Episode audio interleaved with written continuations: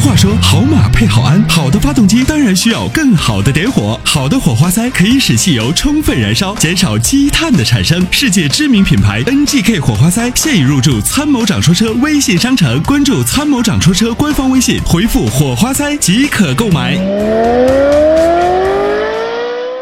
了，有请线上的这位朋友，你好，你好，哎，你好，你好，一起哎在等哎，我。阿波罗你好哎，，你好，你你好，好好，你好，哎，经常收听你们的节目，你好，哎，谢呃谢，。我有个购车的问题想咨询一下，嗯，你说，呃，河南的，然后这个我看那个几款 SUV 是吧？你给我点评点评，您说，我需要就是空间呃稍微大一点，哦嗯然后故障小一点，价格一般都是十五万到最多十七八万吧，就低配的那几款。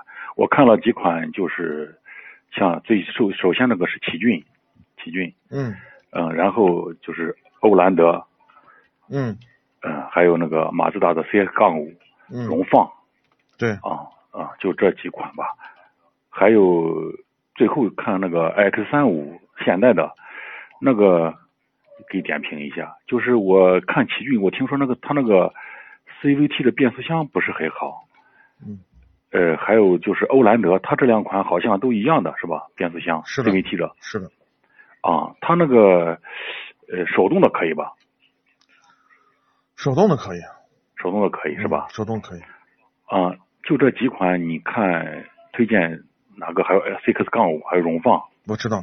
嗯，对，是这样啊、奇骏呢，就是如你所说，欧蓝德一样，他们都用的是加特加特可的变速箱。这个变速箱确实是这样，最近呢投诉比较多，嗯有关来自故障这个变速箱的故障率比较高。现在目前呢，我们暂时不推荐。嗯、欧蓝德呢，其实因为销量少，所以它来自它的变速箱的投诉也少。那哦，为什么说呢？是因为这两个变速箱是一个牌子，一个厂家供的。哦所以呢，我们就担心啊，是担心。嗯呃那么剩下的车呢，就是 X 三五呢，我建议呢，相比而言，肯定不如荣放和 CX 杠五，哦，因为现在目前呢，你看 X 三五的现在最低售价是多少钱？十一万对啊九啊千，它已经接近到 A 级车的这种水平了。所以呢，嗯这个车原来卖的那时候最早的新，你想吧，新上市的那时候16万多之前就是 X 三五的前前代，就是爷爷那一辈儿，啊实际上是什么呢？就是途胜，哦，途胜对吧？嗯途胜变成 转变到现在这一辈儿了。所以你看，从整体的这种设计啊，包括内饰的做工，以及我们现在目前开踩下去的油门响应的速度来说，嗯嗯我觉得它都是大量的缩减成本所能哦向市场妥协的一个产物。对就目前来说，我觉得从不管从呃什么层面上，我觉得都不如呃荣放和 CX 杠五。就是日系那么的是吧？对，荣放和 CX 杠五呢这两款车怎么选呢？就是荣放呢嗯，它更像像是一个居家的这么一款车，哦，哎，它没有啥特没有啥特别强烈的特点。你那说它空好间看怎么样？空间上一般般，你说它他们大吧，说它也好不大；你说舒适度好吧，它不如奇骏；你说它操控好吧，它不如 CX 杠五。哦，它那对个 CVT 变速箱怎么样呀？ CVT 变速箱没什么太大的问题。比奇骏的要好一点是对，吧必？须真的好，因为它的整个的这个变速箱里头有一套有一套液态的这个散热装置，就是一个一个呃专门帮助变速箱散热的一套装置在里面。它我还听说它嗯那个二点五的是 AT 的是吧对，二点五的是 AT 变速箱， ？AT 的是不是比那个 CVT 的要好一点？动力啊，或者是嗯，呃，不是维修好一啊点，是这样的嗯，AT 变速箱所能承受的扭力更大。更大啊？呃，简单的说呢，它更耐造，哦，呃，皮耐实用耐用，但是它的机械结构更复杂，如果出现问题，维修成本更高。哦，你说还比 CVT 的要维修成本高是吧？是的，但是呢，我们只要好好保养它，因为它是液力变矩器，它里头的这个工作原理跟钢带完全不一样，嗯嗯，它完全是两种。齿轮的是齿轮的呃，不，呃，不是，是这样的，它有齿轮的部分，也有液力变矩器的部分，哦所以呢，就是说。呃，它的工作原理跟 CVT 变速箱完全不一样。那么它的制造成从制造成本上来讲，AT 变速箱要比远比 CVT 变速箱，包括双离合变速箱都要成本来的更高。双离合的不好。 对，所以对于我们消费者来说，那我们的钱应该花在什么位置上呢？我们一直讲钱花在刀刃上，那么就是哪个制造成本高，我买谁嘛。 嗯，是就简单的，当然从这个角度上讲是这个道理嘛，对吧？哦，嗯那么 AT 变速箱它的制造成本就高，那对于 CX 杠五来说，虽然它倾偏向于运动，因为运动它必须轴距短，轴距一哦长它车就笨。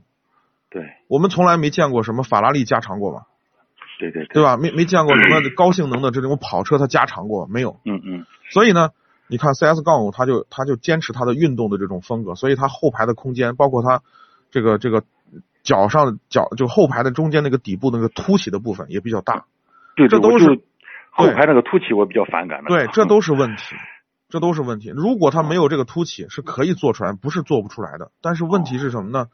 就是你可能就操是控对，就是可能车身的，影响比如说稳定性啊，包括啊，中间它要走这个传动轴，对吧？哦哦，啊，还有这个这个它要占据挤挤要挤压这个空间，那个两驱的不需要传动轴吧？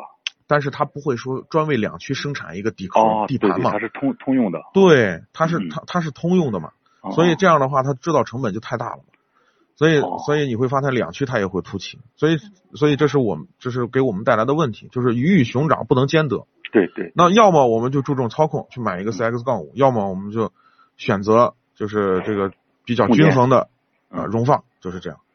那个就是你说要如果自动挡的话，呃，就选这个杠五和那个荣放这两款选一款是吧？是的，都是可以的，荣放它二二点零的，还有那个 CS 杠五二点零的动力可以吧？动力很好，不错，我我就不要很大的动力，就二点零的就够了。那就可以，没问题。这两两台，你像那个 CX 杠五，它那个三大件怎么样？没问题，你不用担心。它那个哦都、都都没问就题，是就是吧？我跟您说的，就是它跟荣放的区别在哪儿呢？就是它的开起来更得心应手，哦，嗯更操容易控上手，操控好。另，外呢，就是它的这个操控好的车呢，它故意的就把这个噪音呢会做的不是那么特别好。嗯、哦，噪噪降噪不好。